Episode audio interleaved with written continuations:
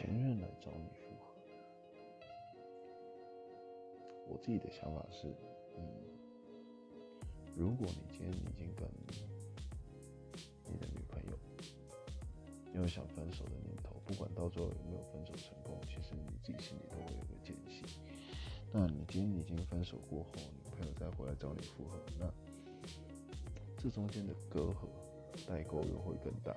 那你会不会造成未来生活中问题，带入这一次分手的情绪？其实这都会为未来的生活带来更多的难题。所以，如果前任要回头找你，对我来讲一定是 say no。